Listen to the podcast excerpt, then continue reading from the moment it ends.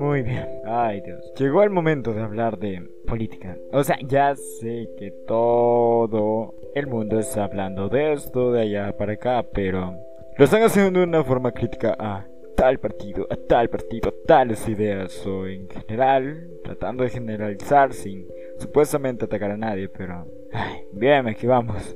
Lo voy a hacer de una forma un poco diferente, sin usar el requemado de todos. Y acá va. Bueno, principalmente hablaremos de democracia y de nuestro sistema político hermoso, bello, que es una basura, hay que aceptarlo. Y juro que intenté hacer esto lo más llevadero, versión ligera posible y también cómico, pero no hay forma de volverlo cómico esto. Es un tema que no se presta para eso mucho, sin quitarle la relevancia que necesita y que se merita para él. Bien, para hablar de democracia quisiera citar primero a un video del canal Why Maps, el cual se llama Why Democracy. ¿Y de qué trata el video? Bueno, en sí explica cómo es la democracia actualmente. Pero antes de empezar directamente con el video, vamos a hablar un poco de la democracia en El Salvador. Últimamente siempre me he preguntado, ¿por qué nos quejamos tanto de la política? O sea, nunca participamos en ella directamente. Eh, elegimos personas para que nos representen, supuestamente, y les damos toda la confianza del mundo y el poder para que ellos decidan lo que quieran hacer. Y finalmente, les damos tanto poder que ya no tenemos control sobre él y terminan haciendo lo que quieren. Cuando y después nos enojamos con ellos otra vez, diciendo, ay, que no sirven y no confío en políticos. Y bien, la desconfianza no es mala, pero volvemos a elegir a otra vez a otras personas con un perfil muy similar a los que ya estuvieron ahí. Y nos volvemos a quejar después que terminan. Y así es un ciclo infinito que hemos tenido durante los últimos 25 años. Y es graciosa la forma en la que nosotros pensamos que queremos exigir tal y tal cosa pero no tenemos participación política directa en nada. Así que todo empezó en Francia, hace 200 años, con la Revolución Francesa.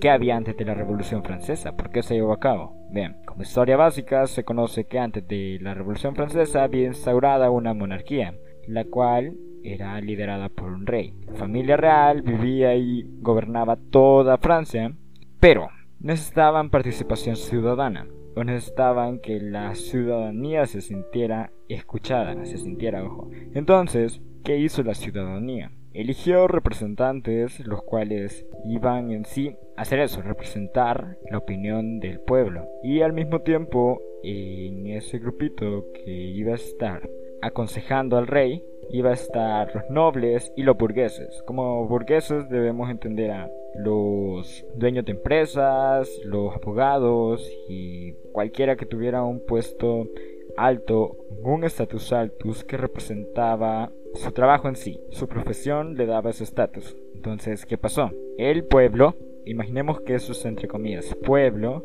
se cansó de eso, se cansó de que hubiera una sola persona que decidiera si algo se iba a tomar o no. Entonces, ¿qué pasó?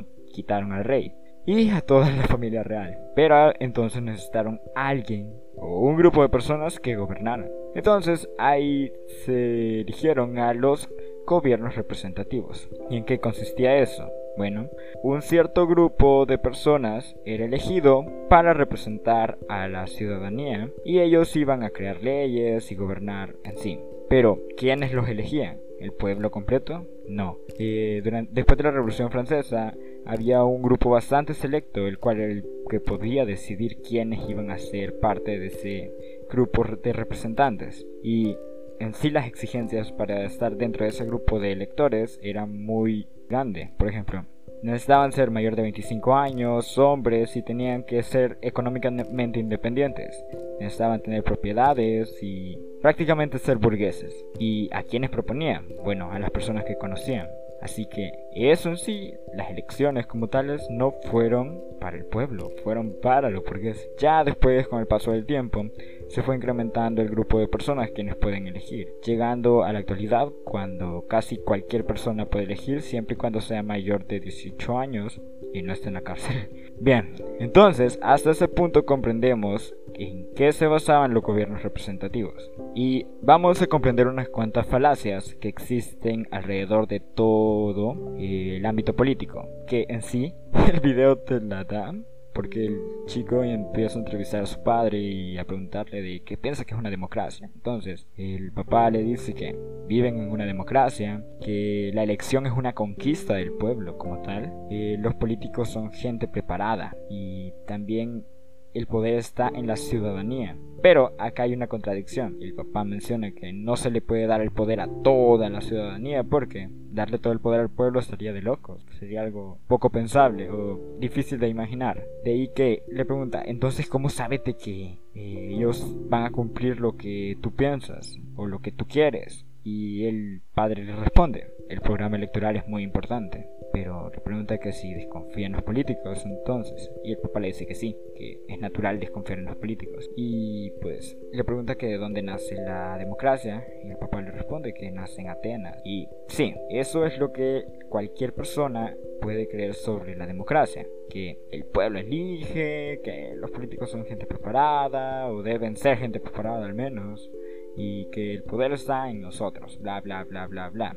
Pero en sí el poder está en una élite y nos muestra los puntos que son parte de nuestra realidad, como que la elección la mantiene una élite, como el grupo selecto de personas, pero no solo por eso, sino que al mismo tiempo el partido político como tal te vende o te da a quienes van a ser sus candidatos. Entonces, no los terminamos eligiendo nosotros. Y dirán, ah, ¿y qué pasa con las personas que están afiliadas con los partidos políticos? Son pequeñas minorías de, los, de la población en general, las cuales están afiliadas a un partido político. Y la gran mayoría no, no forma parte de un partido político como tal. Entonces, ¿qué pasa? Los partidos políticos durante campaña electoral se encargan de querer llamar la atención de esas personas que no forman parte de ninguno y hacen de todo para ello. Tratan de combinar a una persona normal, común y corriente como cualquiera de los ciudadanos con alguien que forma parte de su pequeña élite.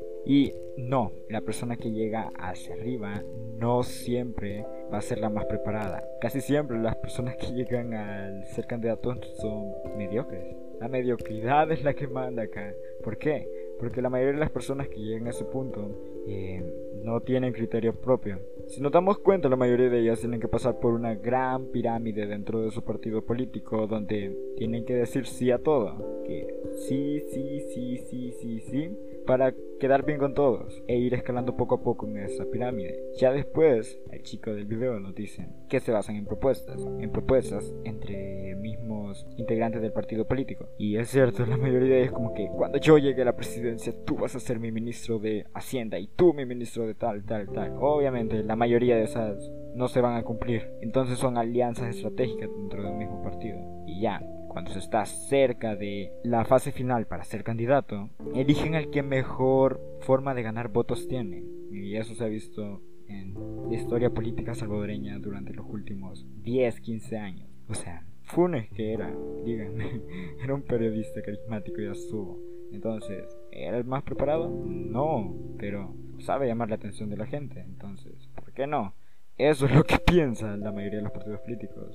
Saka era el más preparado, no, pero era otro que también tenía bastante carisma, entonces ¿por qué no? El que va a llegar siempre a la candidatura es el que tiene más facilidad para traer votos, pero no el más preparado. Después están los representantes en el poder, pero ¿Qué? ¿De verdad nos están representando? La mayoría de las veces es muy difícil llegar a conocer a una persona, en especial durante un periodo de tiempo tan corto como la campaña política. Pero para eso se crearon los partidos políticos, para que tú te identifiques ideológicamente con un partido como con otro, ya sea porque ellos piensan cosas similares a las tuyas, porque es imposible que un partido llegue a pensar lo mismo, pero sí similar. Bien, pero ¿cuál es el problema? Que los partidos políticos ya no representan en sí nada como tal en una ideología, ya no te puedes llegar a sentir identificado con su forma de pensar, o es un pensamiento tan plano que en ningún momento tiene una evolución y recaen en un ciclo constante y constante y constante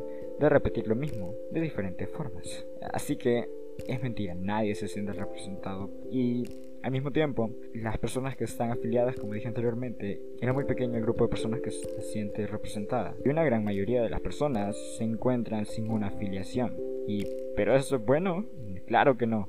Porque no hay participación de la mayoría. Eso es lo que pasa. Entonces, supongo que no tenemos derecho a estar diciendo, ay, tal, tal cosa no me gusta, no me parece del candidato que está ahorita como representante porque uno votamos por esa persona sin necesidad de que ella tuviera la misma ideología que yo o que yo me sintiera identificado con él. Solo es como porque no quiero desperdiciar esta papeleta ya subo es un error común en nuestra sociedad Finalmente, el programa electoral. El programa electoral es, al final y al cabo, solo es un papel y ya subo. No termina importando casi nada. Es muy común que la mayoría de las personas elijan a alguien por sus propuestas y todo. Pero, ¿qué pasa? Al final terminan siendo ignoradas y es solo omitir, omitir, omitir, omitir y hacemos lo que queramos o lo que le convenga a la élite. Pero casi nunca importa realmente el programa electoral y si se llega a cumplir es a finales de periodo porque necesitan reelección. Yay. Así que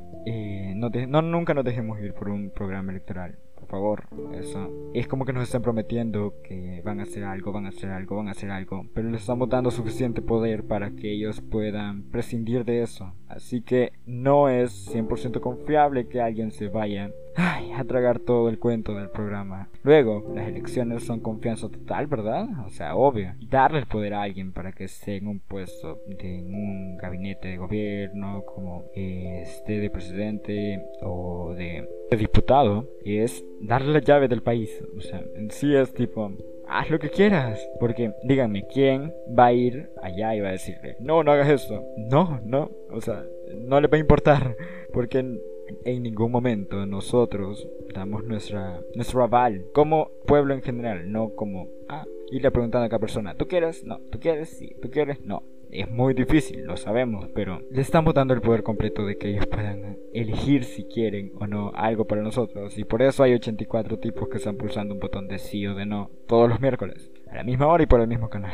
Y a ese punto nace la pregunta, entonces, ¿esto es realmente una democracia o no? En sí, democracia viene de el griego, el poder del pueblo, pero aquí no hay ninguna participación directa más allá de decir sí o no a lo que alguien ya había elegido antes. Entonces, no estás eligiendo nada. ¿Te das cuenta? Vamos a seguir con eso.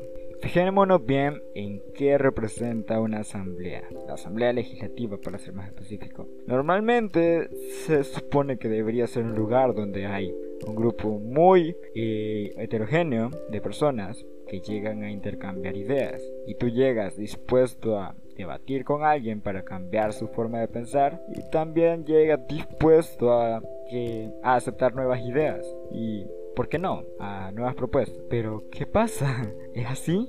Claro que no. Lo que pasa en sí es que es más un medidor de cuánto poder tiene cada partido político. Sí, nunca he visto a alguien de un mismo partido político debatiendo con un compañero una idea. No, no pasa. Siempre es como todos los de X partido político juntitos a votar por esto. Y todos los del otro juntitos a votar por eso. Y obviamente el partido que termine teniendo más alianzas con otros partidos de la misma ideología, entre comillas, termina decidiendo las cosas. Por ejemplo, la izquierda acá estuvo bastante relegada a segundo plano porque casi no tenía participación en la asamblea. Entonces era siempre tipo, y toda la derecha gana. Y así. Hoy en día ya es lo mismo, se ponen hasta de acuerdo en varias cosas, lo cual no es malo, pero no hay un debate en sí, es tipo, sí, todo sí, sí, sí, sí, sí, sí, sí. No hay una libertad de decisión ahí, así que, jódense. Bien, ya estamos en contexto de qué representa toda la el sistema político salvadoreño y ya sabemos lo que es en sí, cómo está conformado. Y Maps hace una referencia muy exquisita para mi gusto, la verdad. Eh, donde menciona el libro 1984 de George Orwell. Un gobierno elimina palabras de su vocabulario en sí y todo para que se empiecen a desconocer cosas como la guerra, la violencia y solo se conozcan palabras como paz, libertad y más. Entonces llegan a un punto en el que a la no paz, que debería ser llamada guerra pero no se conoce ese término, se le llama menos paz O sea que están llamando al problema con el mismo nombre de la solución, lo cual llega a confundir a muchos y nos deja en un estado bastante ambiguo donde no sabemos si estamos en el lado correcto o no. Y lo mismo pasa acá, porque estos son gobiernos representativos, no son democracia. Porque en sí, el mismo video extrae citas sexuales donde los padres de la patria estadounidense, como John Adams, el cual dice que la democracia en sí no degenerará en una anarquía y que la democracia nunca durará, porque es exactamente lo contrario a una república representativa o un gobierno representativo. Y hasta ellos lo sabían. Y aquí no viene la pregunta. Entonces, ¿por qué le empezamos a decir democracia a un gobierno representativo? Y todo el mundo le dice así en todo el amplio contexto de mundo. Y pues lo hicimos nosotros mismos. Nos confundimos, le empezamos a llamar así para que fuera más digerible, para nosotros entender eso. Y al mismo tiempo porque queríamos sentir que estábamos ejerciendo una opinión o dando o siendo parte de la solución del problema. Pero al final solo era como cuando jugaban con el control desconectado en el Nintendo.